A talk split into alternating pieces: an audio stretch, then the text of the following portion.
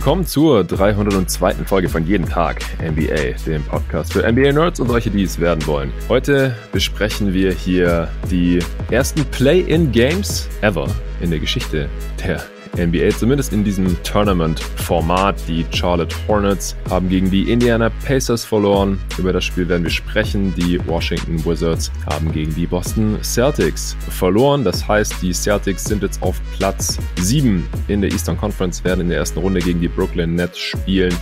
Auch diese Playoff-Serie werden wir hier heute uns genauer anschauen. Und die Wizards werden gegen die Pacers im zweiten Play-In spielen, im letzten Play-In-Spiel der Eastern Conference um Platz 8. Und die, der Sieger darf dann gegen die Philadelphia 76ers ran. Die Charlotte Hornets fahren nach Hause Außerdem previewen wir hier heute das Matchup 3 gegen 6 im Osten, Milwaukee Bucks gegen Miami Heat und außerdem noch die New York Knicks gegen die Atlanta Hawks im 4-5 Matchups. Für all das und mehr habe ich mir mal wieder den David Krutt reingeholt. Hey David. Hallo Jonathan. Ja, war ja ein ganz schönes Spiel für deine Boston Celtics. Äh, war bis irgendwann im dritten Viertel relativ spannend. Dann sind sie davongezogen.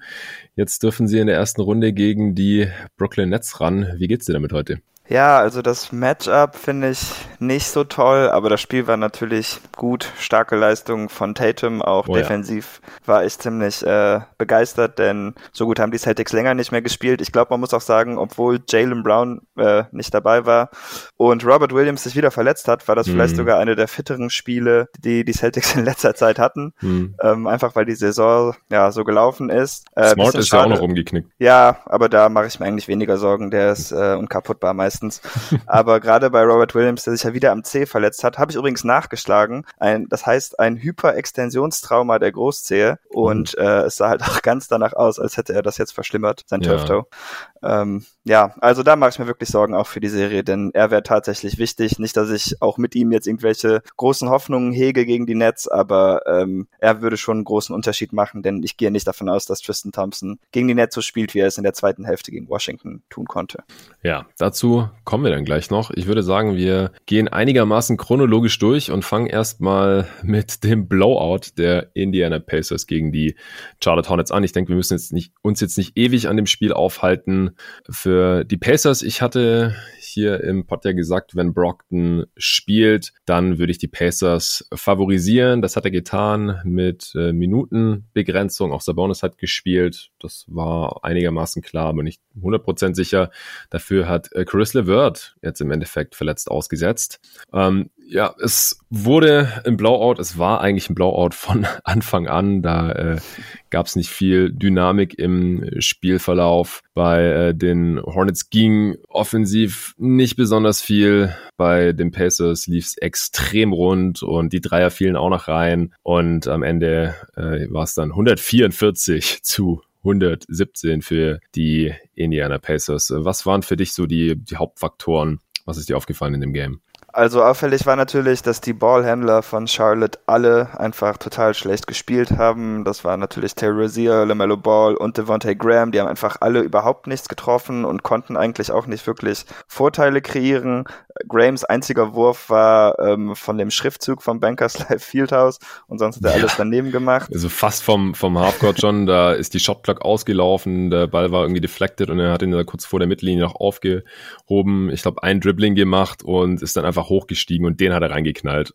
Und das war der einzige Treffer von seinen acht Würfen und, und sieben Dreiern. Das ist schon krass. Ja, was äh, mich ein bisschen überrascht hatte, war, dass die ähm, Hornets tatsächlich noch recht gut verteidigt hatten gegen Sabonis. Da waren wir ja so ein bisschen skeptisch vor dem mhm. Spiel. Aber ich glaube schon, dass Sabonis das ein bisschen ausnutzen konnte und durch sein Playmaking die Tatsache, dass er zumindest als Scorer in Schach gehalten wurde, äh, konnte er sehr gut den Ball verteilen. Die Pacers hatten ja auch fast 50 Prozent ihrer Dreier getroffen.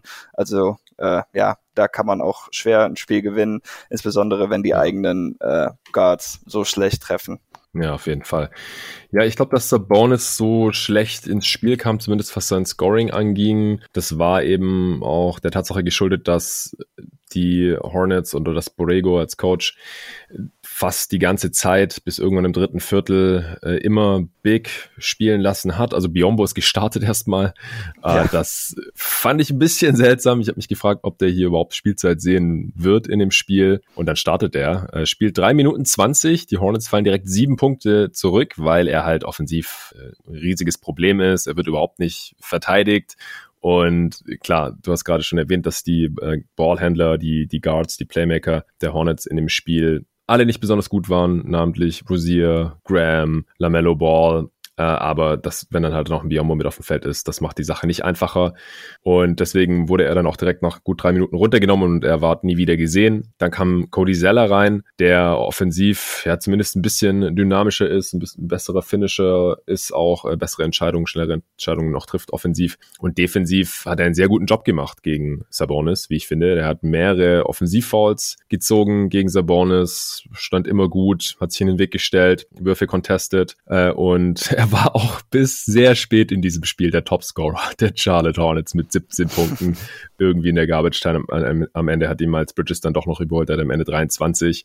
Und äh, ja, Cody Zeller war der beste Charlotte Hornet in diesem Spiel und das sagt schon sehr viel aus. Also nichts gegen ihn, äh, Respekt für seine Leistung, aber es, es ist schon krass, wenn äh, Cody Zeller, der dann Backup Big ist, irgendwie die beste Leistung in so einem Do-or-Die-Game zeigt.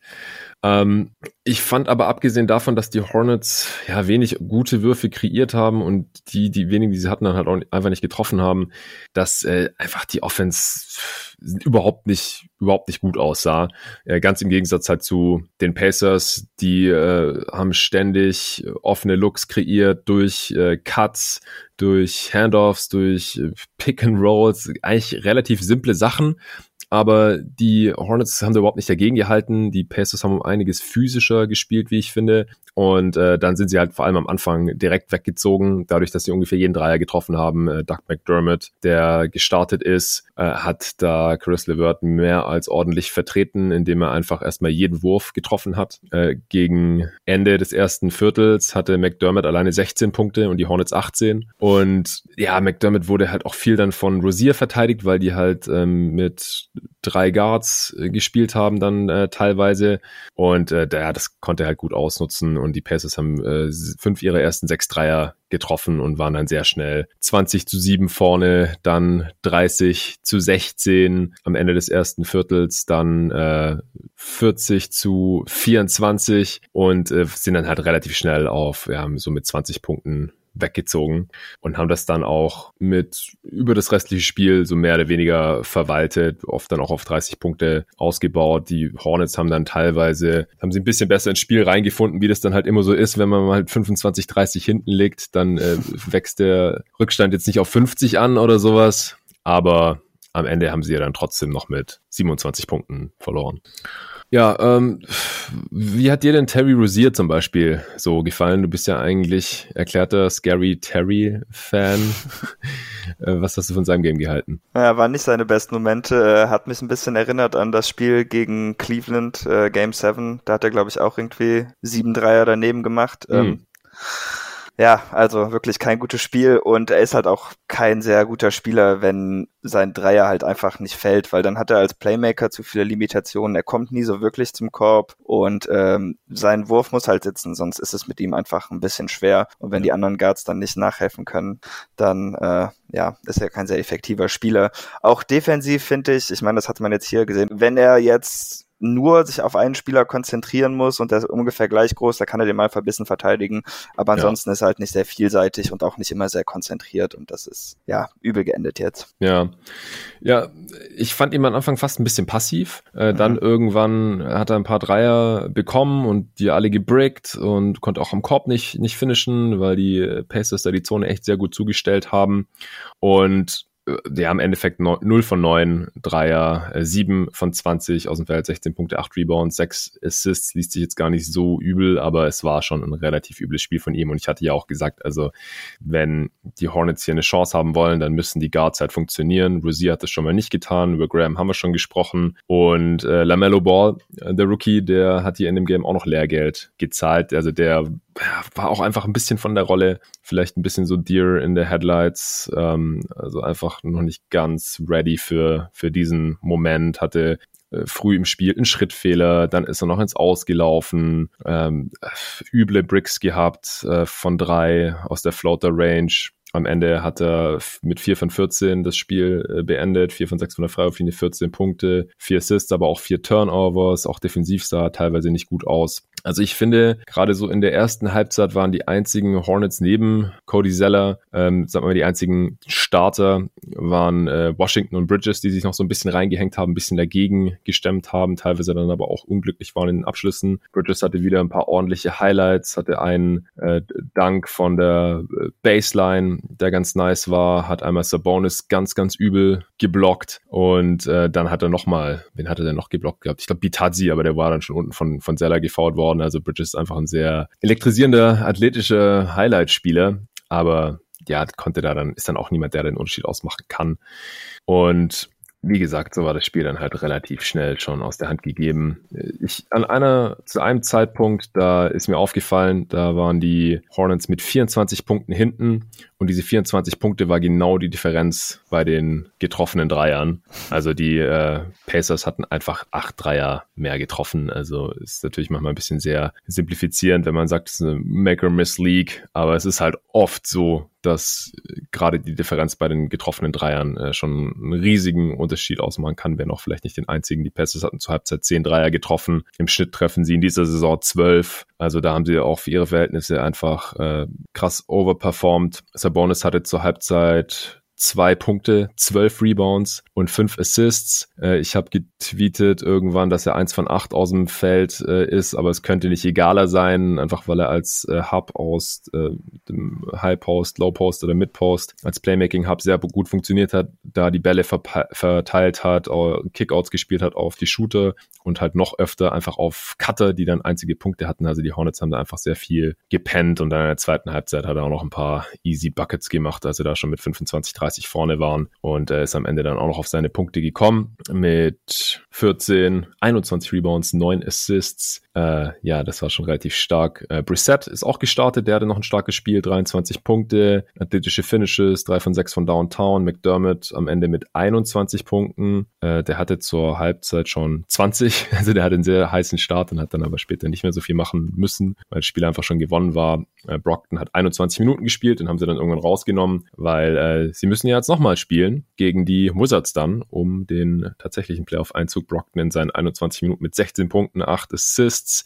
Also auch er hat ein starkes Comeback jetzt hier gemacht. Er hatte im Mai ja noch gar nicht gespielt gehabt. Holiday hat seinen Job gemacht als äh, 3D-Spieler, 12 Punkte, drei seiner fünf Dreier getroffen, fünf Assists, auch ganz ordentlich. Also ja, war quasi ein perfektes Spiel der Pacers und ein Spiel zum Vergessen, zum Abhaken. Äh, ja, unschönes Ende für, für diese Saison. Hayward hat natürlich gefehlt. Er hätte in diesem Spiel sehr äh, helfen können, aber du bist natürlich auch jemand, der jetzt sagt, ähm, wen wundert's? Oder? Dass, dass jetzt Hayward hier bei so einem wichtigen Spiel ja, wieder verletzt also, war leider.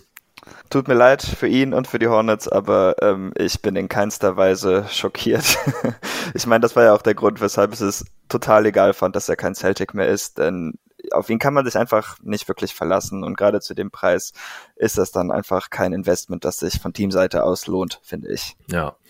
Ja, ich bin mal gespannt jetzt, wie es bei den Hornets weitergeht, ähm, was sie auf ihre, ja, wie sie ihre Center-Situation lösen. Äh, in dem Spiel konnten sie jetzt einfach wenig Small spielen. Sie haben es dann irgendwann im dritten Viertel noch gemacht, also dann mit äh, Bridges und PJ Washington auf den großen Positionen und dann mit Rosier, Lamello und Malik Monk, der auch noch reingeworfen wurde. Ähm, aber zu dem Zeitpunkt hat äh, das dann halt auch nicht mehr, auch keinen Unterschied mehr gemacht. Ich habe mich noch gefragt, ob es eventuell sinnvoller gewesen wäre, wenn die Hornets sich von Anfang an auf einen Shootout eingelassen hätten und gleich Small gestartet wären, aber mhm. ja, äh, so wie die Pacers in dem Spiel drauf waren und auch die Hornets hätte das wohl auch keinen Unterschied ausgemacht. Und man darf ja nicht vergessen, ja, Cody Zeller, der hätte dann nicht gespielt und das war halt wirklich der beste Spieler in diesem Spiel. Ja. Wie es da weitergeht, dann wird Devonta Graham ja Free Agent, war ja zeitweise bei den Hornets jetzt äh, Starter, dann wurde es äh, Lamello neben Rosier, haben natürlich auch relativ oft dann nebeneinander gespielt. Äh, Graham kam jetzt heute auch von der Bank, hat sich jetzt auch in dem Spiel hier äh, nicht unbedingt für einen äh, riesigen Vertrag empfohlen, aber die Free Agency Class ist ja relativ dünn und dann muss man mal sehen, was er so für Angebote bekommt. Ähm,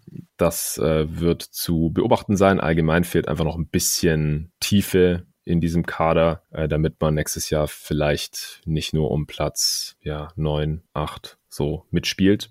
Hayward muss natürlich fit bleiben. Wie gesagt, da würde ich mich einfach niemals drauf verlassen, leider bei ihm. Und dann gucken wir mal, wie es weitergeht. Mit den Hornets, mit den Pacers geht es insofern weiter, dass sie jetzt erstmal gegen die Washington Wizards ran müssen. Da sprechen wir auch noch gleich drüber, aber jetzt sprechen wir erstmal, wie sich, äh, besprechen wir erstmal, wie sich die Washington Wizards gegen die Boston Celtics gemacht haben. Äh, was willst du da zum Spielverlauf erstmal loswerden? Als erstes möchte ich mich bei Scott Brooks bedanken.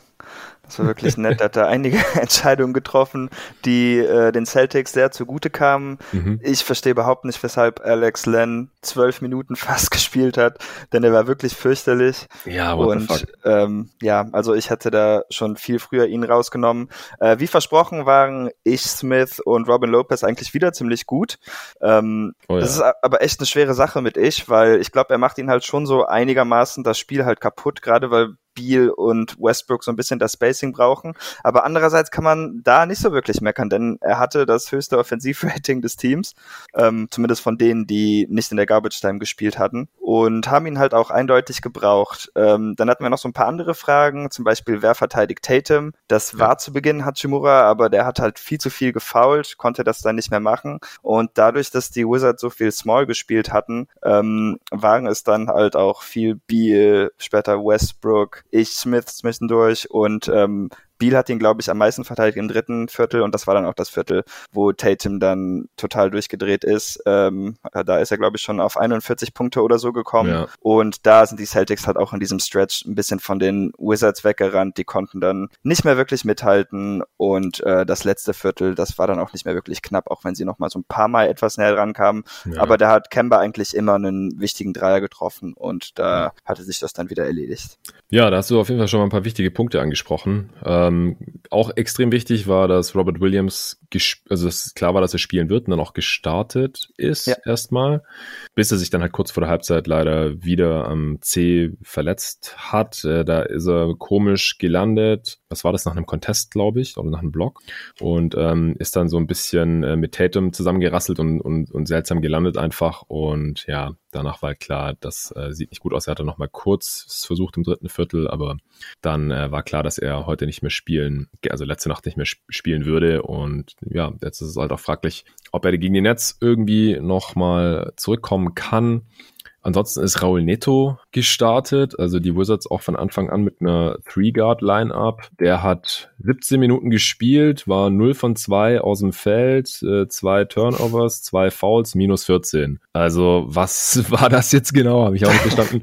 äh, Alex Len, hast du gerade schon angesprochen, beide Halbzeiten gestartet, insgesamt 12 Minuten, zwei von acht aus dem Feld. Also der hat da auch Würfe forciert im, im Post und ja. wieso passt Westbrook ihm überhaupt für ein Post-Up. Also keine Ahnung, was das sollte. Ähm, fünf Punkte, vier Rebounds, drei Fouls, ein Turnover, minus 15 in diesen knapp zwölf Minuten. Also das waren einfach zwei Spieler, die hätten gestern wahrscheinlich einfach überhaupt nicht spielen sollen. Äh, auch Garrison Matthews, den hatten wir auch angesprochen, dass er wegen seinem Shooting und auch seiner soliden Defense eigentlich spielen muss in so, in so einem Do-or-Die-Game, kam erst im dritten Viertel zum ersten Mal irgendwann rein und ist einer der wenigen Wizards-Spieler, die ein, kein negatives Net-Rating haben, mit plus eins immerhin, äh, genauso wie Lopez, der dann nur 16 Minuten gespielt hat, mit dem waren sie plus sechs. Und Ish Smith, ja, es ist schon seltsam, wenn er drauf ist mit Beal und Westbrook und er dann halt die ganze Zeit irgendwie einen Ball hat und Sachen macht und die anderen gucken zu. Aber wenn er halt sechs von acht aus dem Feld trifft und die, äh, seinen Dreier trifft,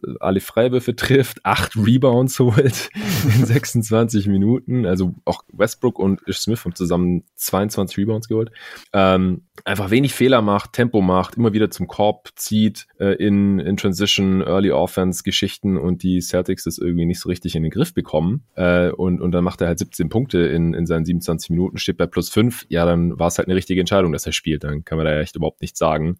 Ähm, Bertans hat dieses Mal 33 Minuten bekommen und äh, keinen seiner sieben Dreier getroffen und auch die Celtics haben das ganz gut gemacht, dass sie auch im dritten Viertel dann immer wieder geguckt haben, dass er irgendwie auf Tatum switchen muss, was er dann natürlich auch abused hat und ihm dann irgendwelche Fouls angehängt hat und so. Äh, Team Low minus 23 mit Bertans auf dem Feld. Also da sollte man dann wahrscheinlich eher, hätte man eher Matthews spielen lassen sollen, der auch ein guter Schütze ist, aber halt defensiv nicht so eine krasse Schwachstelle ist, die die ganze Zeit attackiert werden kann. Also da gab es schon sehr, sehr fragwürdige Coaching, äh, Rotationsentscheidungen von Scott Brooks. Ja, Hachimura hast du schon angesprochen gehabt, der äh, hat ja am Anfang auch direkt einen Charge gemacht, dann fast nochmal eins, der hatte früh Foul Trouble, am Ende auch fünf Fouls gehabt, deswegen relativ wenig nur gespielt. Ähm, ich finde, Tatum hatte gar keinen so guten Start ins Spiel. Der nee, hatte, aber der nie.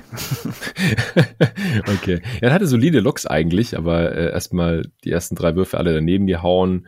Ich fand ihn am Anfang auch fast ein bisschen zurückhaltend, äh, hatte das Mismatch gegen äh, Bertans auch schon forciert im ersten Viertel, aber anstatt dann One-on-One -on -One zu geben, äh, hat er auf Smart in die Corner gepasst, der dann über Westbrook seinen Dreier nimmt und den natürlich auch Brick dann. Smart in dem Spiel auch nur eins von fünf von der Dreierlinie. Also das war ein bisschen seltsam am Anfang, die äh, Celtics sind trotzdem davongezogen, weil sie halt fünf ihrer ersten zehn Dreier getroffen haben und die Wizards äh, 0 von 4 und allgemein die, ach, die Wizards haben einfach eigentlich das ganze Spiel über total unsauber gespielt, extrem viel gefoult. Gafford auch direkt drei Fouls im ersten Viertel, kam rein für Lernen, drei Fouls wieder raus, Lopez rein. Ähm, gefühlt jeder Spieler der Wizards war in Foul Trouble. Die Celtics hatten sehr viel mehr Freiwürfe. Ich habe auch gesehen, dass sich Wizards-Fans auf Twitter darüber aufgeregt haben, dass die Refs so scheiße sind. Ehrlich gesagt, als neutraler Fan ist mir das überhaupt nicht so vorgekommen. Und ähm, ich muss auch sagen, dass ich, ich bin neutral in dem Matchup, aber es wäre für mich eigentlich cooler gewesen, wenn die Wizards jetzt das gewonnen hätten und dann die Wizards gegen die Nets in der ersten Runde gespielt hätten, mit dieser Westbrook und Brooks gegen Harden und Durant Storyline, hätte ich es einfach ein bisschen cooler gefunden. Und äh, dann die Celtics wenn die dann im nächsten Spiel die Pacers geschlagen hätten, wenn die dann gegen die Sixers in der ersten Runde hätten ran müssen. Das hätte ich ein bisschen cooler gefunden, deswegen äh, habe ich sogar so versucht, ein bisschen für die Wizards zu routen. Hat nicht so ganz geklappt. Ich habe immer wieder gedacht, so, ah ja, äh, geile Aktion von Tatum, ah fuck, ich muss ja eigentlich für die Wizards sein. ähm, Bradley Beal war ja auch immer noch sichtlich angeschlagen äh, mit seiner Oberschenkelzerrung. Er war einfach nicht so super explosiv, hat auch seine Würfe einfach nicht gut getroffen. Äh, Westbrook und Beal haben mit zwei von zehn aus dem Feld angefangen und das äh, hat den Wizards natürlich schon wehgetan, dass beide Wizards Guards Stars sie nicht tragen konnten offensiv und nie so richtig ins Spiel gefunden haben, oder? Ja, also ich würde es bei Biel eher daran festmachen, dass er einfach nicht fit war. Nach einem Dank hat er auch mal eine Mine gezogen. Ähm, also ich ja. denke, da hat er das äh, gespürt. Ähm, gegen Westbrook fand ich aber den Gameplan auch ziemlich gut. Also was die Celtics irgendwie gemacht haben, war so ein bisschen ihn ge gezielt zum Korb lotsen, hatte ich den Eindruck. Und dann zu switchen, wenn er an der Freiwurflinie war, aber dann in dem Sinne, dass Leinmann einfach äh, wegging, um dann jemanden Shooter zu verteidigen oder so. Mhm. Und dann kam Tatum oder so rüber, um ihn dann am Korb zu verteidigen. Und deshalb hatte er dann auch keine leichten Layups oder Passing Lanes. Und das hat ziemlich gut funktioniert. Ähm, ja. Ja, und ansonsten hatten die Wizards dann wirklich nur ich, Smith, der Offense kreieren konnte. Ähm, ich möchte auch noch mich ein bisschen bei Brad Stevens beschweren, weil ich glaube, eine der ersten Substitutions für die Celtics war Shemi Ogilvy und äh, da ging die Führung der Celtics auch ein bisschen flöten mhm. ähm, und gegen die Nets, also ich muss das nochmal sagen, ich will den einfach nicht sehen in der Serie gegen die Nets. Ich glaube, ich hatte schon vor der Saison abgerantet, dass es unmöglich ist, wie wenige Blocks der Typ kriegt, obwohl er angeblich ein guter Verteidiger ist. Nun hat er es geschafft, geschafft. Ähm, er ist, glaube ich, all-time äh, von den Minuten her Zweiter für Spieler mit der Größe ohne Blocks in der ganzen Saison. Der hat fast Kein 1000 Minuten Block. gespielt, keinen Block. Nicht mal aus Versehen. Sogar Kemba oder Isaiah Thomas kriegen immer aus Versehen einen Block. Kemba, Kemba ist eh krass für seine Größe. Was hat der 0,6 Blocks pro Spiel oder sowas? Ja, das stimmt schon. Aber ich meine, kann doch nicht sein. Und das ist, weil der nie springt und weil der nie Würfe contestet. Und mhm. äh, das wäre gegen die Netz fatal. Deshalb hoffe ich, dass Brad Stevens ihn da nicht wieder spielt. Aber ich muss sagen, er war immerhin ziemlich flott damit, im Gegensatz zu Scott Brooks, wenn er gemerkt hat, etwas funktioniert nicht. Zum Beispiel Peyton Pritchard, der ist halt auch irgendwie ein bisschen zu klein und zu lahm gegen Beal und Westbrook. Ähm, ja gut, dann hat er einfach danach nicht mehr gespielt. Hm. Romeo Langford war sehr wertvoll. Wir hatten uns ja noch gefragt, wen die Celtics so alles gegen Beal und Westbrook aufstellen hm. könnten. Und äh, ich fand Langford richtig gut. Er ist ja auch ein guter Verteidiger und gerade so als Point of Attack gegen die Ballhändler hat er da sehr gut funktioniert und hat denen dann auch nochmal das Leben etwas schwerer machen können. Ja, also ich fand auch den Gameplan gegen äh, Westbrook ziemlich überzeugend. Äh, so ist er weder als Scorer richtig ins Game gekommen, wobei ich ihn am Anfang auch bisschen passiv fand. Also so im ersten Viertel ungefähr. Aber dann irgendwann äh, ist er schon äh, ziemlich aggressiv geworden. Also als Rebounder war er richtig krass unterwegs. Er hatte zur Halbzeit ein Career High 13 Rebounds. Am Ende vom Spiel ja. nur 14. Also in der zweiten Halbzeit ging ja da irgendwie gar nichts mehr. Aber ich, aber dann hat er schon viel versucht. Aber auch, dass er am Ende nur fünf Assists hatte, das deutet ja so ein bisschen darauf hin, dass das mit einem Drive-and-Kick-Game in dem Spiel einfach nicht so richtig funktioniert hat oder dass die Celtics es gut unterbunden haben. Und sein Jumper ist einfach überhaupt nicht gefallen. 0 von 4 Dreier. Er hat dann im dritten Viertel, als den Wizards das Spiel so ein bisschen entglitten ist und äh, die Celtics, also vor allem in Form von äh, Kemba und dann Tatum auf einmal auch ihre Dreier und Pull-Ups richtig gut getroffen haben, noch immer wieder zum Korb gekommen sind, Tatum äh, einen Freiwurf nach dem anderen gezogen hat. Da hat er versucht dann sich so ein bisschen dagegen zu stemmen, hat dann auch relativ wilde Pull-Up-Dreier genommen und so. Es ist nichts gefallen. Er hat alle seine acht Freiwürfe getroffen und kam am Ende trotzdem nur auf 20 Punkte. Ähm, also das, das sagt schon relativ viel, aber ich fand so dieses Narrativ, dass da Marv Albert hier so kurz bevor er dann in Rente geht, noch versucht hat zu spinnen. Das fand ich ein bisschen seltsam. So, das ist nicht der gleiche Russell Westbrook, den wir die letzten Wochen gesehen haben. Er ist überhaupt nicht aggressiv. So, hä?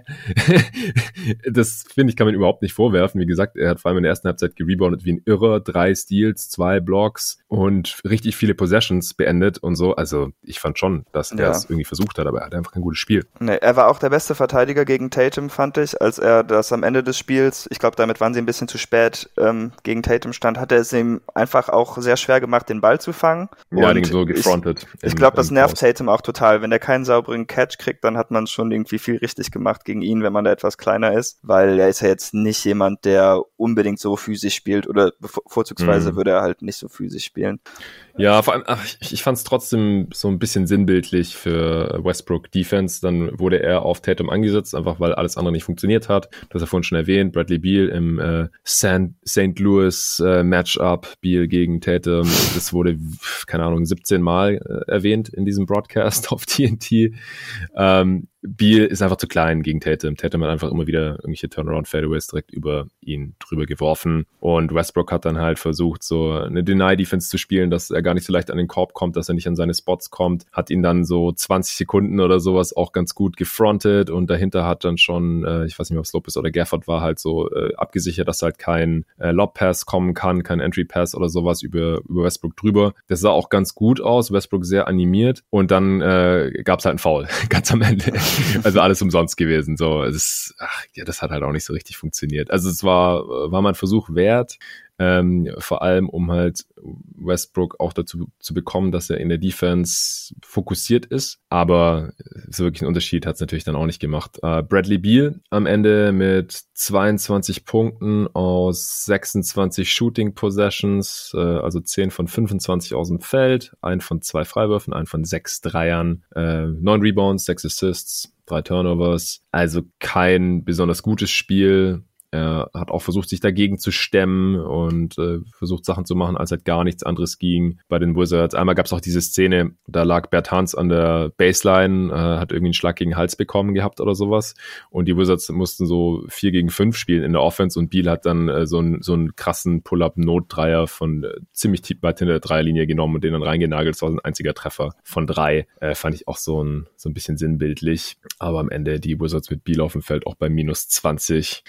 Also das, das war schon relativ wild von den Wizards, die halt zur Halbzeit noch geführt haben. Ja, das darf man ja nicht vergessen. Ja. Also bis zur Halbzeit war das noch ein sehr spannendes Spiel, 54, 52 und ja, Tatum hatte 18 Punkte zur Halbzeit, aber nur bei 5 von 15 aus dem Feld. Kemba hatte 12. Äh, Fournier war auch relativ unsichtbar. 2 von 7 aus dem Feld, 5 Punkte. Wie hat dir der gefallen in dem Game insgesamt? Äh, überhaupt nicht gut. Ich bin noch ein bisschen besorgt gegen die Nets. Ähm, ich, wo ich mir vorstellen kann, dass er ganz gut sein kann. Ich glaube, wenn die Nets viel switchen, könnte er das vielleicht noch attackieren, aber in diesem Spiel hat er mir nicht sehr gut gefallen. Auch defensiv war er ja einer der schlechteren Spieler. Also ich meine, Kemba war zum Beispiel viel besser, einfach dadurch, dass er viele Charges gezogen hatte und so. Und Fournier ist dann irgendwie immer nur so halb da. Also ich mag ihn schon im Team, aber ähm, in der Bankrolle wäre er natürlich viel besser als jetzt als Starter. Aber das ist jetzt ohne Jalen Brown leider nicht mehr gegeben. Hm, ja. Ey, die Wizards haben so viele Charges begangen, so viele Offensivfouls, also pf, keine Ahnung, wie viel waren das? Mindestens ja. fünf, sechs, keine Ahnung, ständig das, das war echt ein seltsames Spiel. Zur Halbzeit auch die Wizards schon 16 Fouls, die Celtics nur 5, Wizards 10 Turnovers, Celtics nur 5. Die Wizards hatten zur Halbzeit ein Dreier getroffen, eins von neun im Jahr 2021, eins von neun Dreier in der gesamten Halbzeit. Am Ende war es ja nicht viel besser. 5 von 22.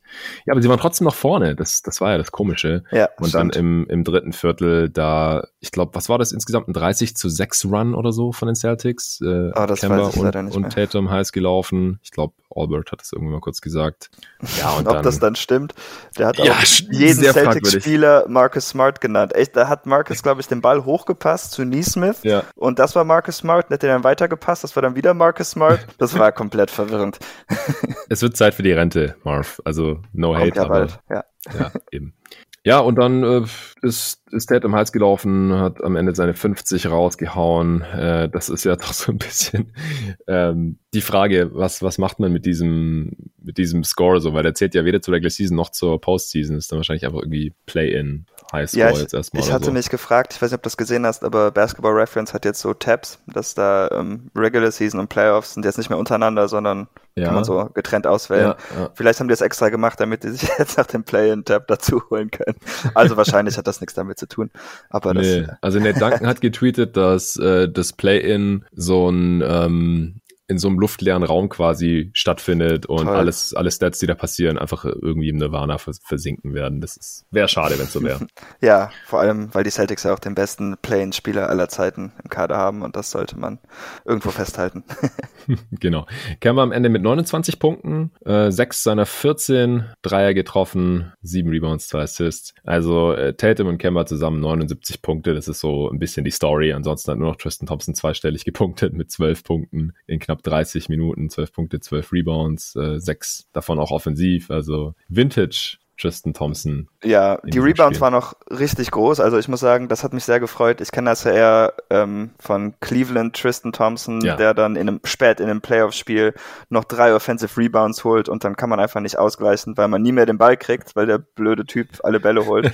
Aber jetzt spielt der blöde Typ für die Celtics und er war gestern halt auch gut. Also ich bin gespannt, wie er sich gegen Brooklyn macht, aber ähm, das war jetzt schon mal ein ermutigender Playoff-Auftakt immerhin. Ja, am Ende 118 zu 100 für die Boston Celtics. Äh, die Wizards 3 von 21 Dreier getroffen, 17 von 20 Freiwürfen. Die Celtics mit 27 von 32 Freiwürfen, also haben da ordentlich mehr Freiwürfe gezogen und 15 von 45 Dreiern. Das ist keine tolle Quote, aber vom Volumen her ist es halt so viel mehr. 12 Dreier mehr sind 36 Punkte. Es ist dann halt so ein bisschen der Unterschied hier gewesen. Äh, vor allem das Rebounding war am Ende auch ausgeglichen und die Wizards haben äh, am Ende 15 zu zehn Turnovers gemacht. Das sind so die Hauptfaktoren gewesen würde ich behaupten. Tatum auch mit 17 von 17 von der Freiwurflinie. Sieht man auch nicht so oft, oder? Ist das ein Career High? Ähm, also es zählt jetzt nicht, nicht, aber. Aber ja, stimmt. Nee, aber na, also wo ich mich immer ein bisschen drüber beschwere, in den Playoffs kriegt er, äh, kommt er viel mehr an die Linie als in der Regular ja. Season. Mir ist nicht ganz klar, woran das liegt. Ich glaube, ein bisschen ist, dass er besser darin ist, Off-Ball-Fouls zu, zu ziehen, als Shooting-Fouls zu ziehen. Hm. Habe ich manchmal den Eindruck. Jokic hat das ja auch so ein bisschen.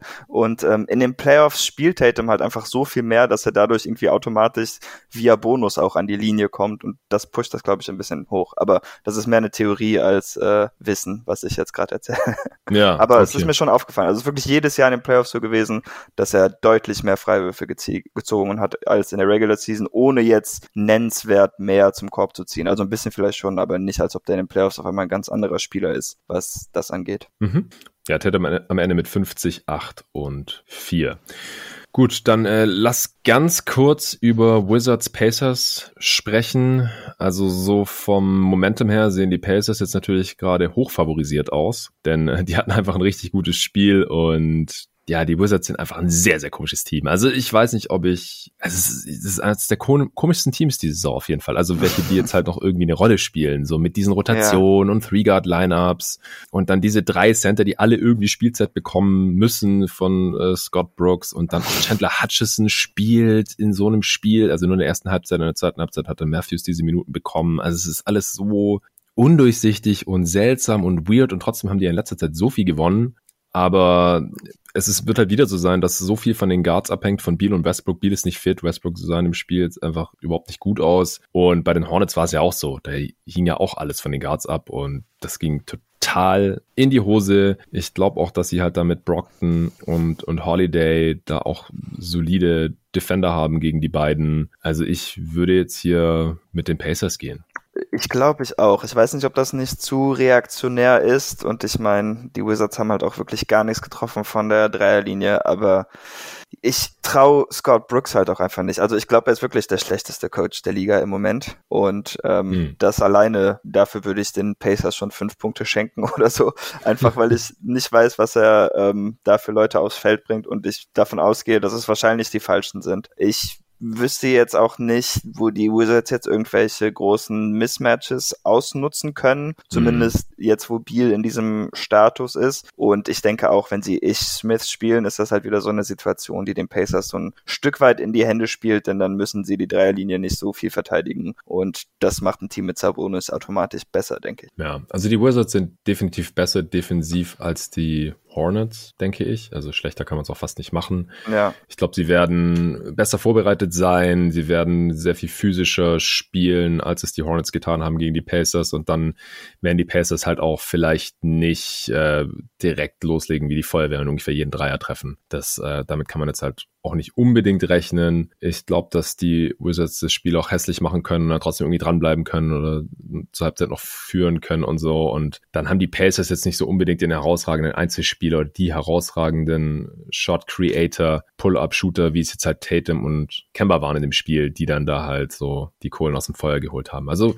ich hoffe auf ein spannendes Spiel. Die beiden ersten Play-in-Spiele, die waren jetzt nicht super spannend. Also selbst wenn die Celtics erstmal nur so mit zehn Punkten oder so geführt haben, hatte ich dann auch so fast das Gefühl wieder wie bei Indiana gegen Charlotte, wo es halt eher so 25, 30 waren. Also, dass das Ding halt einfach irgendwie durch ist. Weil vom Momentum her war das einfach so überwältigend und die Wizards waren irgendwie durch. Dann haben wir dann noch vier Minuten Verschluss schon Biel und Westbrook runter, was ich auch gut fand, weil Biel einfach ja. nicht fit war und dann, die müssen jetzt einfach nochmal spielen übermorgen, Donnerstag auf Freitag. Aber ich, ich glaube, dass äh, wenn die Pacers, also wir wissen jetzt, dass Brockton spielt, dass der Bonus spielt, äh, vielleicht spielt Levert ja auch noch. Also dann denke ich, dass die Pacers das machen werden. Ja, In ich glaube, kann alles passieren. Hm? Ein richtig großes Spiel von Westbrook, die Wizards, wenn sie gewinnen wollen, weil ich erwarte auch einfach nicht, dass Beal in der kurzen Zeit sich jetzt noch erholen kann. Ich meine, das sind jetzt Back-to-Back-Spiele mit mehr Würfen als Punkten, wenn ich mich nicht täusche. Ja, das kann gut sein. Okay, dann äh, besprechen wir kurz Boston gegen Brooklyn im 2-7 Matchup. Also ich find's sauschade, ich will jetzt nicht so viel drauf rumreiten, dass Jalen Brown sich verletzt hat, weil sonst wäre das echt so eine sneaky interessante Serie geworden. Ich habe hier mehrmals schon gesagt, dass die Celtics so mit das beste defensive Matchup haben gegen die drei Stars der Nets, wenn Brown halt fit ist, weil sie haben halt Smart, Brown und Tatum. Und jetzt haben sie einfach an beiden Enden des Feldes fehlt einfach ein Dude und der heißt Jalen Brown. Also es, es müssten halt irgendwie Tatum und, und Walker jetzt wahrscheinlich im Schnitt zusammen diese 80 Punkte pro Spiel machen. Na. Und selbst dann sind sie halt einfach einer weniger als die Nets. Ich weiß nicht, man kann es drehen und wenden, wie man will keine Ahnung, vielleicht gleich mal vorweg die Frage, gewinnen die Celtics überhaupt ein Spiel in der Serie? Ja, ich hoffe auf eins oder zwei, aber ich bin auch sehr pessimistisch, weil so wie das im Moment aussieht, hasse ich den Matchup auch wirklich. In der Regular Season hat man auch nicht viel gesehen, nicht, dass man jetzt zu viel von den Matchups nehmen will, aber da hat man auch nicht viel gesehen, was für die Celtics spricht. Hm. Wo ich ein bisschen Hoffnung noch habe, ist, dass die Celtics in den Spielen ihre Dreier einfach absurd schlecht getroffen haben gegen die Nets. Also wenn sich das ein bisschen ausgleicht, könnte das helfen. Aber was mich da halt stört, ist, dass die Nets switchen und gerade ohne Jalen Brown weiß ich auch nicht, ob die Celtics genug Spielermaterial haben, um die Switches erfolgreich auszunutzen. Und Tatum ist zwar ein guter Ballverteiler geworden jetzt, aber ich weiß auch nicht, ob die Schützen der Celtics im Moment gut genug sind, wenn immer direkt jemand rausswitcht, um den Wurf dann auch zu treffen. Und ich fürchte auch, dass das ein bisschen so eine One-Man-Show wird. Ähm, ich denke auch, dass die Nets ziemlich gut ausgestattet sind, um Tatum zu verteidigen, wenn sie switchen. Denn Harden ist einfach total stark. Also im Post ist das kein Mismatch. Mhm. Kevin Durant ist so einer der wenigen Menschen, die Tatums Wurf auch oben verteidigen können, weil er noch länger ist. Und äh, ja, das wird einfach eine ganz, ganz schwere Sache für die Celtics. Dann ist natürlich noch die Frage mit Robert Williams. Ähm, der wäre noch ein großer Punkt für die Celtics, weil der konnte einfach nicht wirklich gegen die Nets spielen dieses Jahr. Oder zumindest beim ersten Spiel kam er noch von der Bank und hatte eine winzige Rolle. Und später war er dann bei einem anderen Spiel noch verletzt, glaube ich. Das heißt, das könnte das Matchup ein bisschen ändern und vielleicht die Andre Jordan, der gegen die Celtics sehr gut spielt, vielleicht ein bisschen im Zaum halten. Aber ja, da kann man sich halt offensichtlich nicht drauf verlassen. Und ich würde fast davon ausgehen, dass er mindestens die ersten zwei Spiele gegen die Nets verpasst, mhm. falls er überhaupt noch zurückkommt. Ja. Wer verteidigt denn wen jetzt von den Celtics bei den Nets? Smart gegen Harden wahrscheinlich? Ich denke schon, Smart ist auch sehr gut gegen Harden immer, also den kann er auch gut nerven, der weiß da auch, was er machen muss, äh, um ein bisschen Offensivfouls an Harden dran zu hängen. Und also kann er körperlich mir. gegenhalten. Genau. Und zudem finde ich ihn gegen Kyrie eigentlich nicht so gut. Also der ist irgendwie ein bisschen zu, äh, zu glitschig oder so, der kommt immer um ihn rum, mhm. weil Marcus da dann doch ein bisschen zu langsam ist und Kyrie ist ja auch, glaube ich, gleich groß. Das heißt, der hat nicht mal diesen Größenvorteil, den er gegen andere Guards hat, mhm. äh, zumindest von der Augenhöhe her. Deshalb ist Harden da, glaube ich, das Beste. Tatum muss Durant verteidigen. Ich glaube, da kommt man gar nicht drum herum. Ähm, ja, und dann ist halt vielleicht die Frage, macht es überhaupt Sinn, Fournier zu starten und nicht lieber Langford noch, damit man mm. noch einen mm. Verteidiger hat? Mhm. Zu, also zumindest könnte ich mir vorstellen, dass es ein Adjustment sein könnte. Ja. Ich würde aber nicht davon ausgehen, dass äh, die Celtics so in die Serie starten würden. Ja, ja. Und dann ist halt die Frage, wie gut ist Fournier offensiv, weil in den Playoffs war das bisher halt immer mies mit ja. den äh, Magic und ich glaube auch mit den Nuggets war einmal oder so. Also ist ja bisher ist auch noch sehr, sehr klein, aber da ja. müsste halt langsam mal irgendwie gegensteuern, um das Narrativ da zu drehen. Obwohl da die Nets vielleicht sogar das perfekte Matchup sind, um das zu Shootout wird. Mhm. Ja, weil ihre Defense ist einfach nicht gut und ähm, er hat doch schon jetzt war mir aufgefallen, seitdem er für die Celtics spielt, ein paar Momente, wo er Switches auch mal abusen kann. Da macht er so einen Spin-Move-Floater in der Lane, mhm. äh, wenn er dann mal einen kleineren hat. Aber ja, Kyrie ist ja auch nicht so viel kleiner oder so und äh, wird schwierig. ja, auf jeden Fall. Ich habe mich gefragt, gerade wenn äh, Rob Williams jetzt nicht direkt startklar, spielbereit, gesund sein wird, ob man vielleicht auch mehr Small mit Grant Williams dann spielt. Der hat ja jetzt gegen die Wizards so gut wie keine Minuten bekommen, aber die spielen ja auch gar nicht Small. Ähm, weil die Nets spielen ja schon ganz gerne mal Small, also mit Griffin auf der 5 oder Jeff Green oder ja. so. Ähm, denkst du, das wäre noch eine Option? Ja, ich würde eigentlich sehr gerne Small spielen und ich glaube, ich würde sogar, also auch wenn wir natürlich jetzt gerade ein paar Matchups besprochen haben für die Defense, tendenziell auch so viel wie möglich switchen, denn die Nets sind ja auch eher ein Team, oder zumindest ihre Stars sind eher Jumpshooter als äh, Driver, also ja. Harden etwas mehr Driver natürlich noch, aber so vom Instinkt her sind es, glaube ich, in erster Linie Jumpshooter und ähm, dann ist es, glaube ich, ganz gut, wenn man da alles switchen würde und sie versucht immerhin aus der Zone ein bisschen rauszuhalten. Und ja. ich finde auch, also ich denke, Grant muss spielen, denn sonst ist es Luke Cornett, falls Robert Williams nicht fit ist und äh, den machen die Netz fertig, da zweifle ich nicht dran. Ja, Taco ist einfach nur Garbage-Time-Material. Ja, das kannst du auch vergessen. Fragen, ja, ja. Es ist so, äh, Bill Simmons hat es, glaube ich, neulich ganz gut ausgedrückt. So, wenn, wenn Taco reinkommt, dann sind die Gegner erstmal drei Minuten verwirrt, so, what the fuck, wie groß ist dieser Typ und wie sollen wir jetzt zum Korb, also am Korb scoren, aber dann nach drei Minuten finden sie halt immer ja. ein Gegenmittel, seine Immobilität auszunutzen ja, bei den Nets sind soweit alle fit. Das ist wichtig, also zumindest offiziell. Ähm, außer halt die Langzeitverletzten, Dinwiddie und Chiosa, die sind ja out for season. Aber äh, ja, Harris hat jetzt irgendwie noch zwei Spiele ausgesetzt. Harden äh, hat er jetzt gerade erst so ein bisschen wieder gespielt und Durant hat nur die halbe, nicht mal die halbe Saison gespielt und so. Aber ich gehe mal davon aus, oder man sollte jetzt eher davon ausgehen, dass, dass alle erstmal fit sind. Die sollten natürlich auch fit bleiben. Das ist so das Wichtigste für die Nets in dieser Serie. Mhm. Und dann muss man halt noch irgendwie vielleicht mal ein Auge drauf haben, jetzt nicht, ob sie die Serie gewinnen oder ob das jetzt hier so der X-Faktor ist in der Serie, aber wie sieht die Defense eigentlich aus? Wie kompetent sieht die Defense der Nets aus? Was haben die da für Schemes? Ähm, switchen die viel? Funktioniert das? Wie viel spielt auch ein Nick Claxton? Weil das ist eigentlich eine Serie, wo er viel spielen könnte, jetzt im Gegensatz zu in der Serie gegen die Sixers oder so.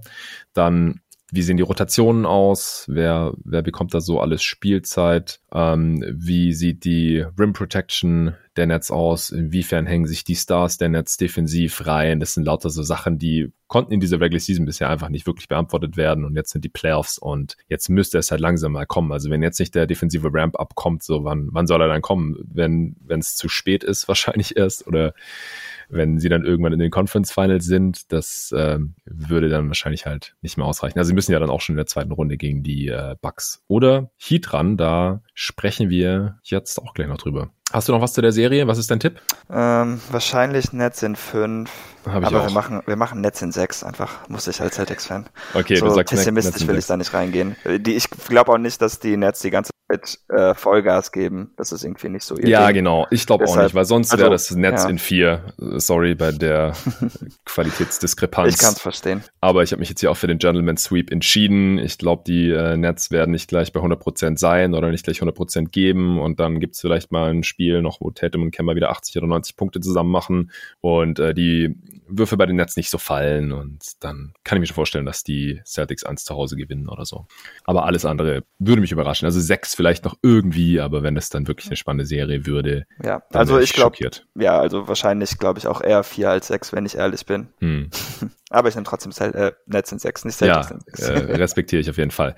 Äh, sprechen wir über Hawks Knicks das 4-5-Matchup. Die äh, Knicks haben Heimvorteil. Ja, das äh, wird eine sehr, sehr spannende Serie, glaube ich. Wir sehen viele Spieler zum ersten Mal in den Playoffs. Ähm, Trey Young, John Collins, Kevin Hurter, der Andre Hunter, die ganzen jungen Spieler der Hawks natürlich noch nie in den Playoffs gewesen. Auch ein Bogdan Bogdanovic war noch nie in den Playoffs.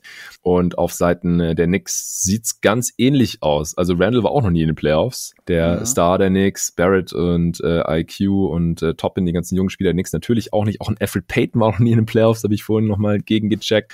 Äh, Noel und Bullock haben bisher quasi nur Garbage Time in den Playoffs gesehen, irgendwo als Bankspieler bei den äh, Clippers, ähm, Bullock zum Beispiel. So, also das, ja, die haben auch nicht wirklich viel Playoff-Erfahrung. Klar, auf der anderen Seite gibt's auch Derrick Rose und einen Touch Gibson. Äh, auch ein Alec Burks hat schon 17 Playoff-Spiele als äh, Backup gesehen und bei den Hawks läuft, läuft ein Gallinari rum, ein Lou Williams und auch ein Capella, die natürlich schon in diver diverse Playoff-Schlachten schon geschlagen haben. Tony Snell war auch schon mal kurz in den Playoffs. Aber in erster Linie sind das hier Teams, die haben wir so noch nicht in Playoffs gesehen. Deswegen wissen wir noch nicht so genau, was da zu erwarten ist. Das wird alles super, super spannend. Ähm, was denkst du, sind so die Hauptfaktoren hier bei diesem Matchup?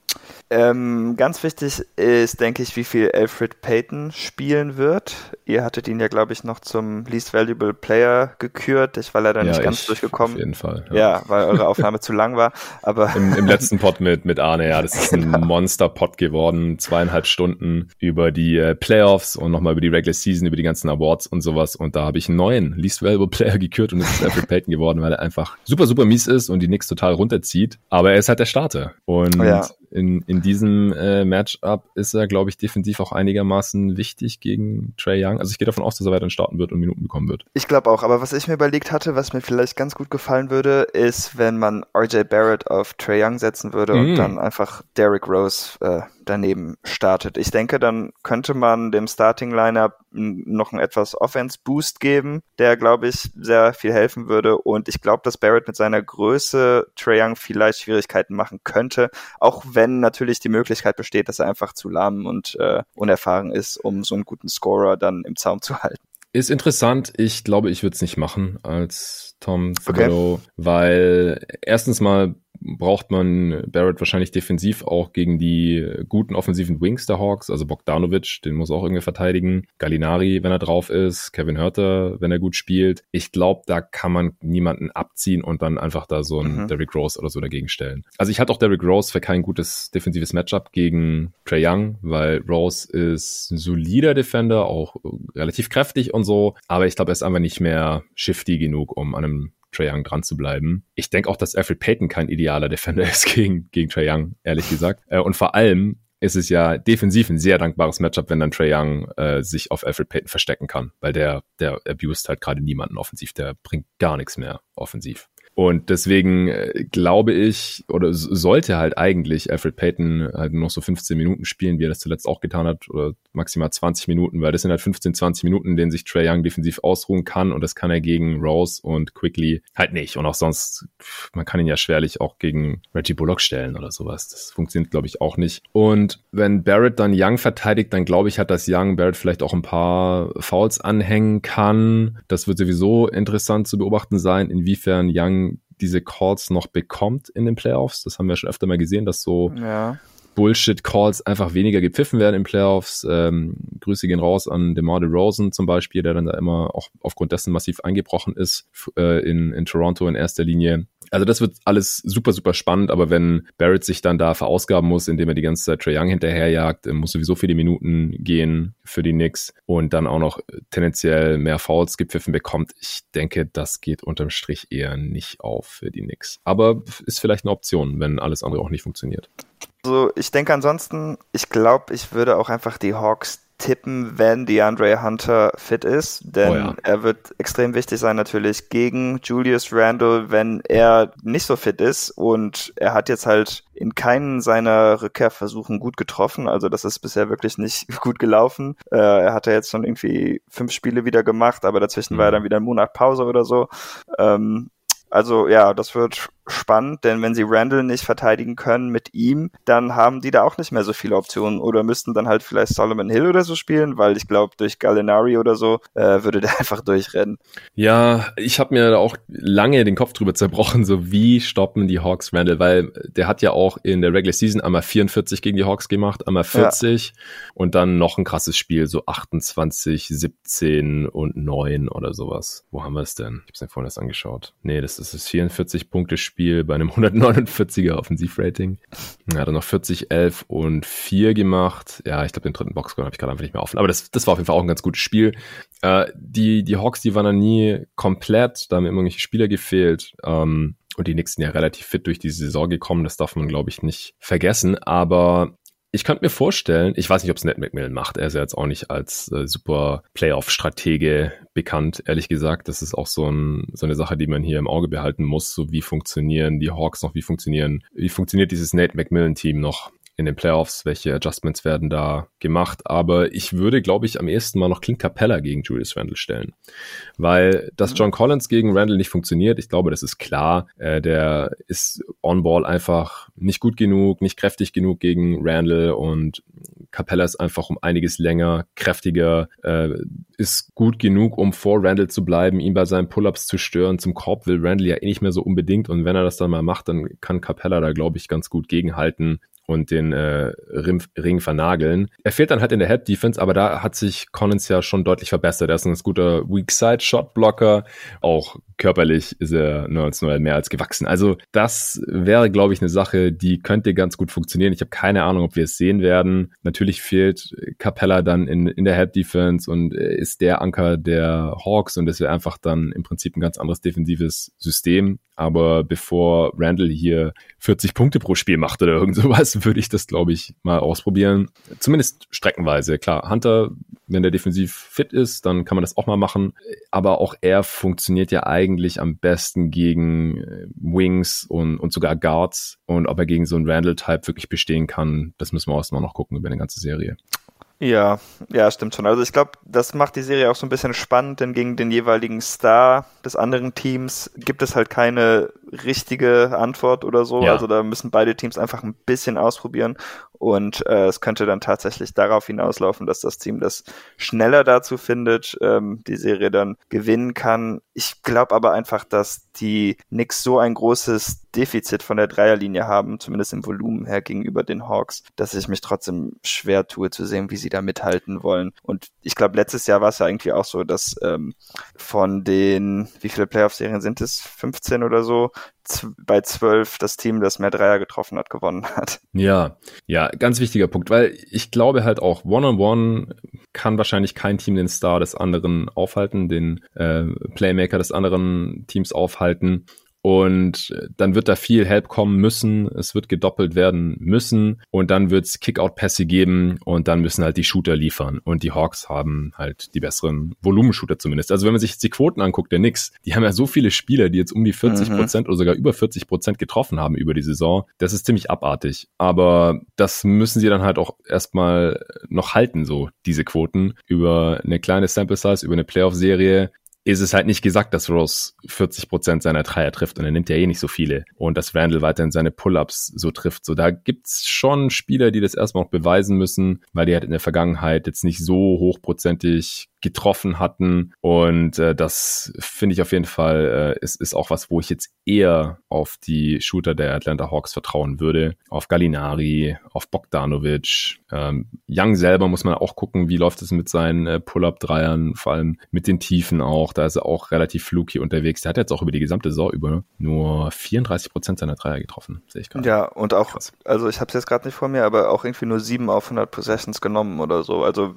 irgendwie komische Saison. Also keine schlechte Saison natürlich, nee, neun, aber komische neun Saison. Possessions. Ah, okay. Da, ich glaube, das war mal niedriger, aber dann ist das so ein bisschen hochgekrochen wieder. Ja, genau. Er hat ein paar mehr genommen, aber Quoten jetzt nicht so geil. Aber dann haben sie halt Bogdanovic, der fast 13 Dreier auf 100 Possessions nimmt und 44 Prozent trifft. Gallinari über 10 Dreier auf 100 Possessions, 41 Prozent.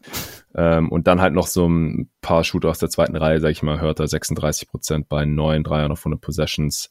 Ja, das, das sind so die wichtigen auf jeden Fall. Und bei den Knicks die haben halt Bullock als äh, Volume-Shooter und Quigley. Bullock nimmt auch 10 auf 100 Possessions, ungefähr so wie Gallo trifft 41 Prozent. Quigley nimmt 12 auf 100 Possessions, trifft 39 Prozent. Also so ein Shooter auf dem Niveau von Bogdanovic, der halt auch viel spielt. Mal sehen, wie viel Quigley halt überhaupt spielt in so einer Playoff-Serie. Denn der Regular Season ja gerade mal so 20 Minuten pro Spiel gesehen. So ein Shooter wie Bogdanovic haben die Knicks jetzt halt eigentlich nicht. Äh, Burks äh, hat eine super Saison von Downtown mit 42 Prozent fast auf 10 Versuche. Knox wird wahrscheinlich nicht spielen. Rivers ist gar nicht mehr da. Der hat noch viele Dreier genommen. Und danach ist halt das Volumen so langsam schon so ein bisschen zu vernachlässigen.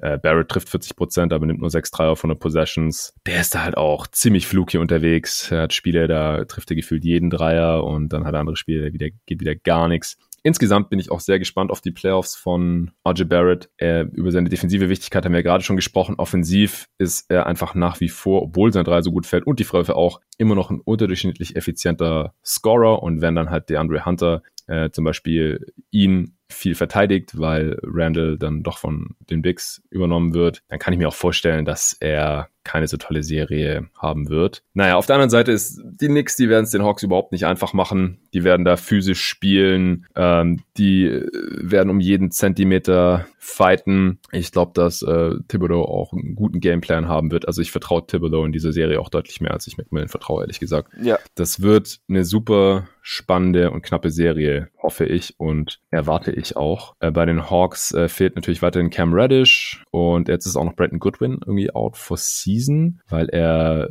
irgendwie eine Atemwegsinfektion hat. Also ich weiß nicht, was es ist und warum er gleich für die restliche Saison gestrichen wird. Ich denke, er hätte jetzt wahrscheinlich eh nicht äh, wirklich gespielt. Ich bin mal gespannt, ob Chris Dunn eine Rolle spielen wird. Wobei, ja, vielleicht mal gegen Rose oder sowas, wenn der jetzt irgendwie total zum X-Faktor mutiert hier in der Serie. Aber ansonsten weiß ich jetzt auch nicht unbedingt, warum oder ob man ihm jetzt viele Minuten geben wird. Lou Williams hat bisher in den Playoffs ja immer nicht so toll performt, äh, ist als Playmaker von der Bank vielleicht noch relativ wichtig, aber da hat man ja auch Bogdanovic und auch Gallo als Shot Creator. Ja, hast du noch Gedanken zu der Serie? Ansonsten, was ist dein Tipp? Nee, ich glaube, wir haben eigentlich alles besprochen. Was vielleicht noch interessant sein könnte, aber ich glaube, das lohnt sich nicht wirklich zu besprechen, weil ich es nicht erwarte. Ähm, ich glaube, RJ Barrett könnte ziemlich stark im Post sein gegen die Flügel der Hawks, wenn sie Randall auf die fünf stellen, um ein bisschen Spacing zu generieren, aber ich weiß gar nicht, ob Tipps an sowas Interesse hätte. Hm. Ja, ich ähm, denke eher nicht. Nee, ich auch nicht. Und dann wäre mein Tipp wahrscheinlich Hawks in sieben, auch wenn ich das Knicks-Team eigentlich mehr mag und cooler finde. Aber ich glaube, die Hawks sind ein bisschen besser. Dann würden sie natürlich in MSG gewinnen, aber ja, ähm, ja ist okay, das nehme ich. Also im Vakuum finde ich nach wie vor das Roster der Hawks ein bisschen überzeugender, vor allem jetzt, wo alle einigermaßen fit zu sein scheinen. Aber sie müssen auswärts ran. Ich vertraue McMillan nicht so ganz als Playoff-Coach nach wie vor. Und ich tippe nicht mehr gegen die Knicks. Das habe ich diese Saison zu oft gemacht. ich, ich gehe mit Knicks in sieben. Äh, wie gesagt, ich denke, das wird super knapp. Und ähm, hier entscheidet dann für mich im Endeffekt der Heimvorteil in New York. Okay.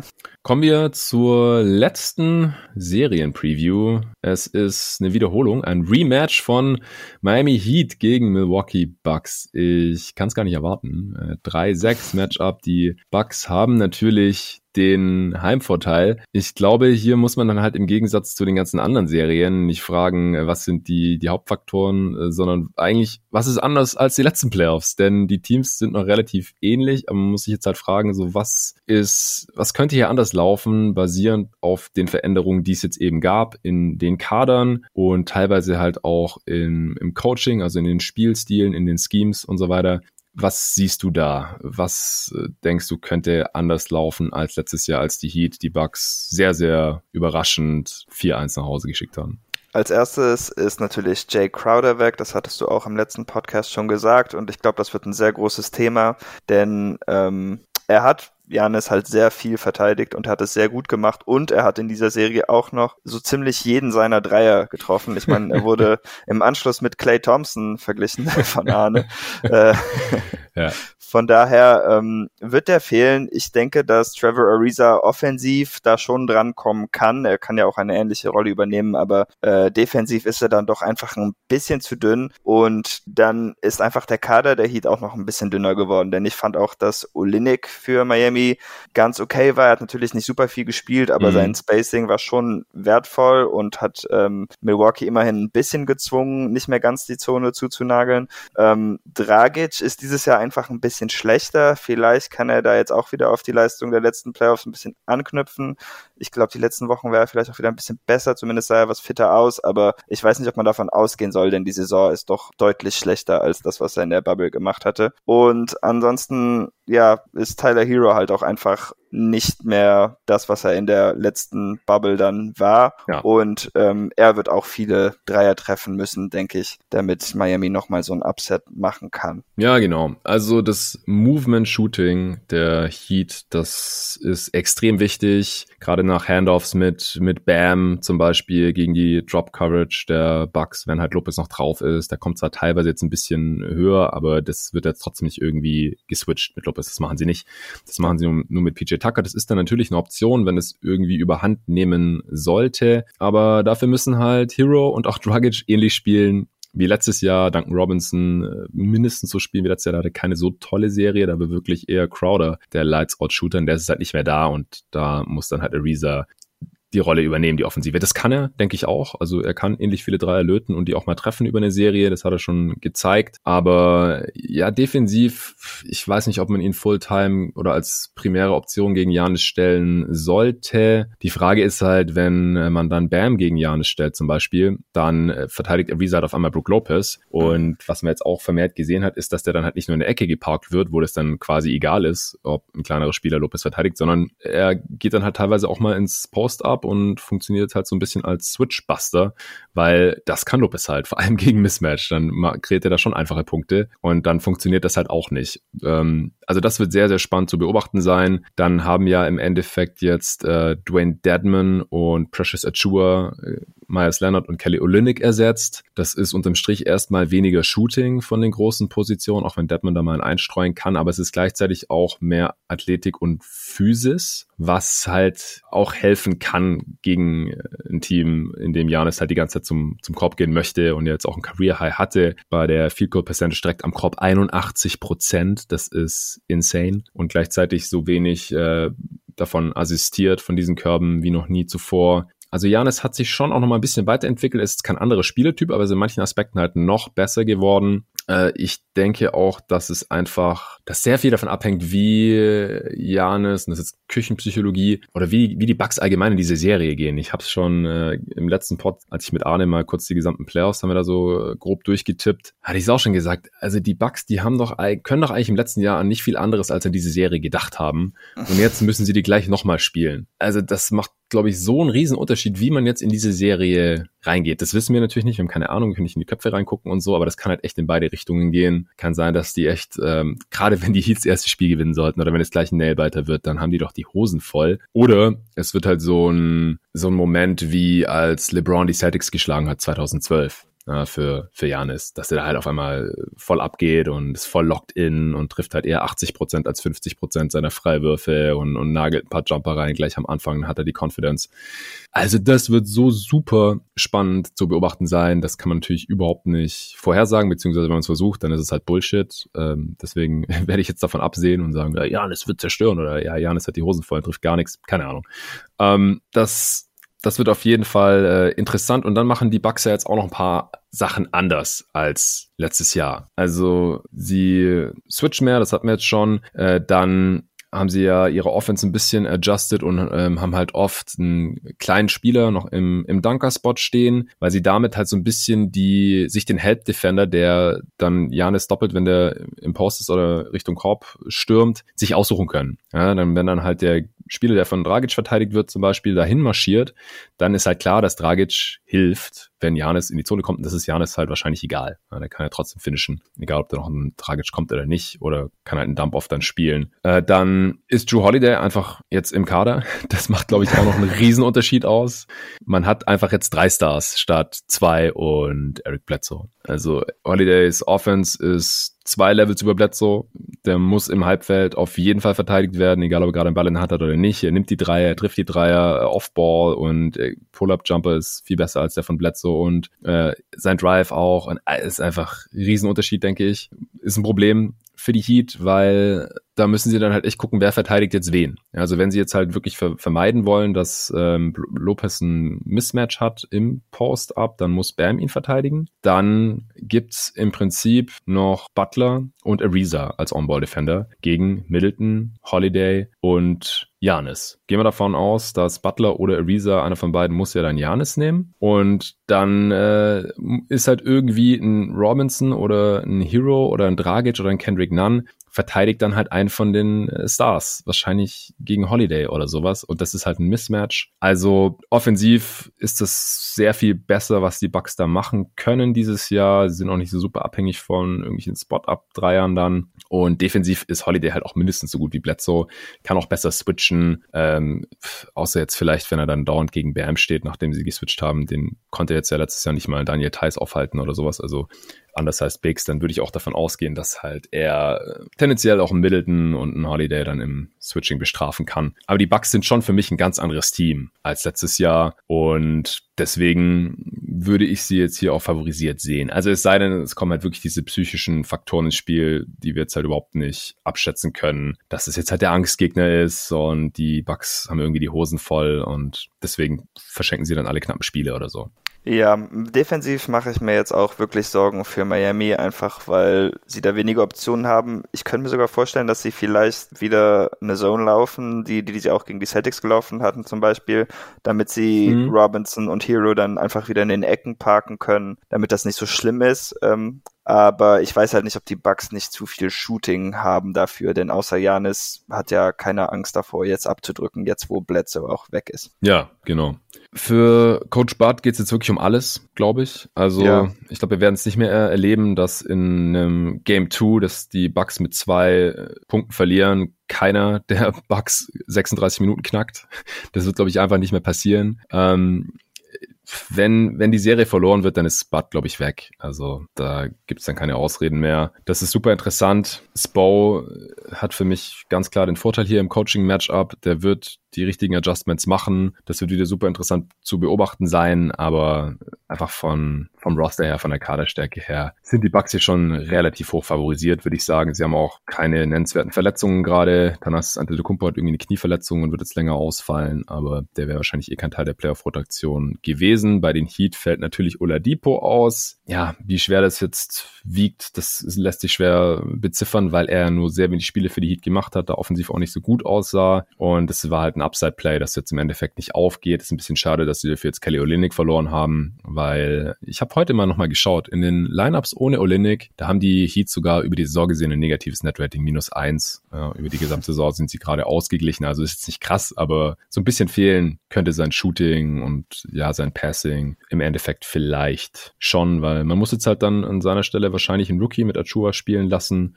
oder de facto dann halt Deadman und da ist halt die Frage, was kann er noch bringen über eine Playoff. Udonis Haslam spielt doch wieder. Ach so, ja, okay. dann ist ja gut. Okay. Noch eine Sache. Die Frage ist, kommt Jimmys Dreier wieder? Weil letztes Jahr hat er 5 von 11 in der Serie getroffen, immerhin. Und was hat er jetzt dieses Jahr in der Regular Season getroffen? Ich glaube 13 Dreier oder sowas. Also äh, es wäre schon wichtig, dass er ab und zu mal einen reinhaut, denke ich. 25 von 102. Okay, ja gut. 25. Doppelt so viel. Na gut. Was ja. ist dein Tipp? Oder hast du noch irgendwas? Ähm, nee, ich glaube, wir haben alles jetzt gesagt. Ich würde die Bugs in Six nehmen, um das Meme nochmal wieder zu beleben. genau. Ja, Bugs in Six äh, von Brandon Jennings und Monte Ellis.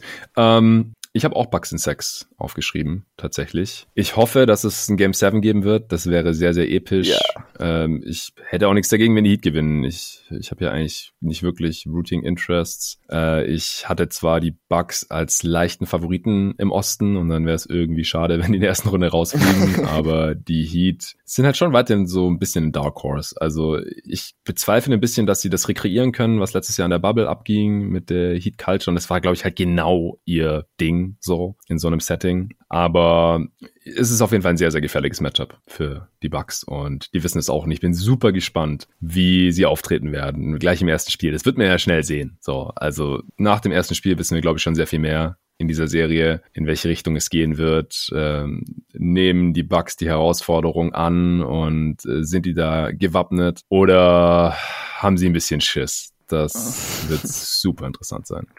Ja. Gut, dann wären wir auch schon durch. Vielen Dank dir, David, dass du dir heute die Zeit genommen hast. Äh, morgens wollten wir jetzt im Endeffekt doch nicht aufnehmen. Jetzt kommt der Pod am äh, frühen Abend. Ich hoffe, das ist noch so in Ordnung. In den Playoffs wird definitiv immer morgens aufgenommen werden. Aber jetzt hier bei den Play-ins, gerade auch, weil das jetzt letzte Nacht Blowouts waren, da äh, habe ich es dann auch nicht forciert, habe dann auch nicht alleine was rausgehauen. Jetzt äh, konnten wir uns hier noch ein bisschen auf die Playoff-Previews vorbereiten heute. Morgen werde ich früher aufnehmen, nicht direkt nach dem Buzzer des zweiten Play-in-Games. Lakers gegen Warriors. Das wird so geil, ich habe so Bock. Ich bin auch. so hyped auf heute Nacht.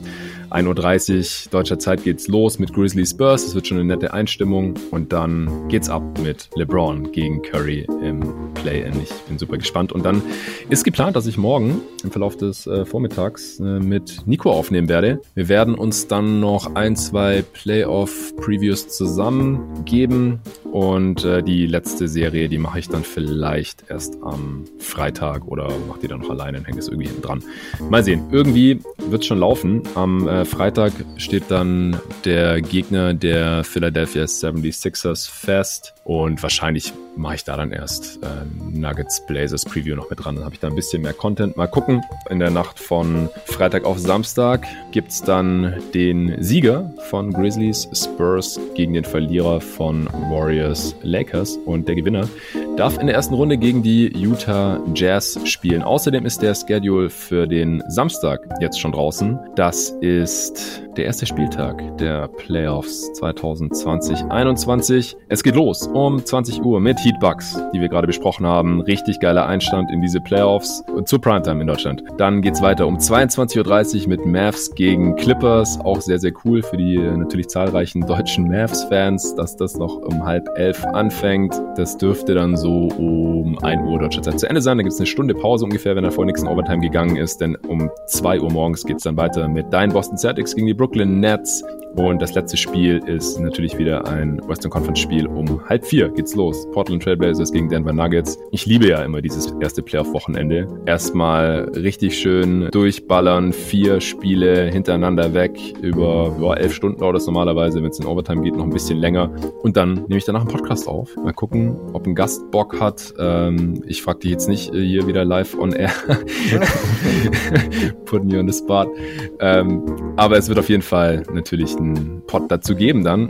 Und die anderen Serien, die finden dann alle am Sonntag statt. Da wissen wir in drei Serien noch nicht mal, wer der Gegner sein wird, außer Hawks nix. Und die Uhrzeiten wissen wir auch noch nicht, aber auch da freue ich mich jetzt schon drauf. Gut, dann äh, nochmal danke dir, David. Allen danke fürs Zuhören und bis morgen. Bis dann.